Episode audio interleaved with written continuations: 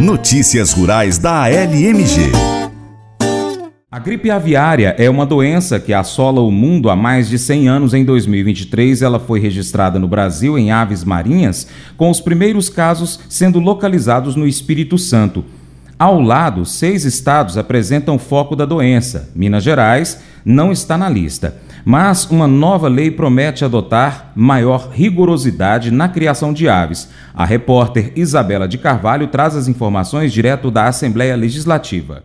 Essa preocupação contribuiu para a criação da norma aprovada pela Assembleia Legislativa de Minas, de autoria do governo do estado. Pela lei, todos os produtores de aves devem estar cadastrados no Instituto Mineiro de Agropecuária, o IMA, e fazer o transporte adequado dos animais.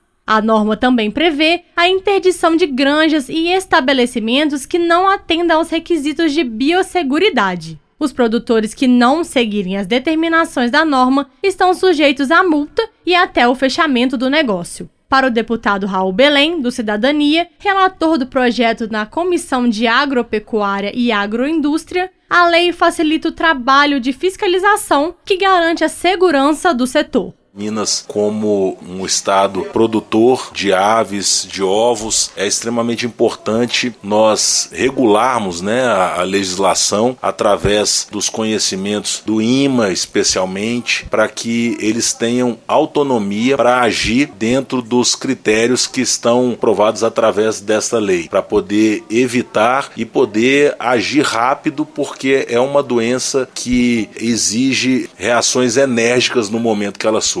A gripe aviária é uma doença viral que afeta aves silvestres e domésticas. A transmissão para humanos acontece quando há qualquer contato com animais contaminados. Vale ressaltar que Minas Gerais ocupa a terceira e a sexta posições do ranking nacional de produtores de ovos de galinha e carne de frango, segundo o IBGE, Instituto Brasileiro de Geografia e Estatística. Para consultar o texto da Lei 24.674 na íntegra, acesse almg.gov.br.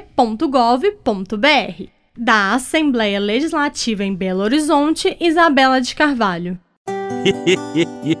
Mas eu vou dizer uma coisa pra você, viu? É, se quiser colocar propaganda sua aqui nesse programa, ó, eu vou dizer um negócio, você vai ter um resultado bom demais, senhor. É isso mesmo, é facinho, facinho, senhor. Você pode entrar em contato com os meninos ligando o telefone deles, é o 38, é o 991810123, bem facinho. É muito bom porque aí a sua empresa vai sair dentro de um programa que é ligado aí ao homem para mulher do campo. É nós que vai estar tá assistindo e também vai ver sua propaganda. É bom ou não é? Provérbios 14, de 33 a 35, enfatiza a importância da sabedoria e do discernimento.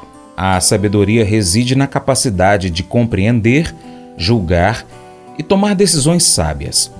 Além disso, a integridade é um traço crucial, pois a desonestidade e a corrupção minam a autoridade e a confiança de um líder.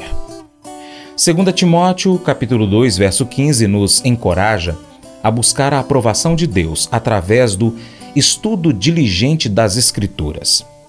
E isso não se aplica apenas a líderes religiosos, mas a todos os que desejam ser líderes íntegros.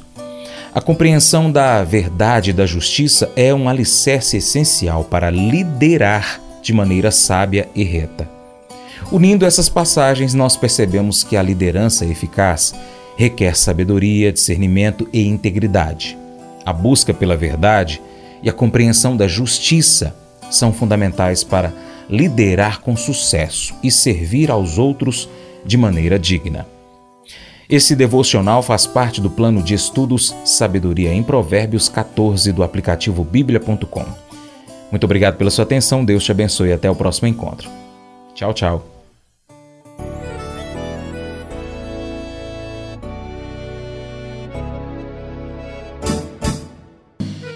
Acordo de manhã para prosear no mundo do campo, as notícias escutar. Vem com a gente em toda a região seu programa Paracatu Rural.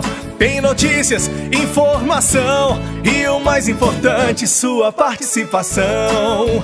Programa Paracatu Rural. Programa Paracatu Rural.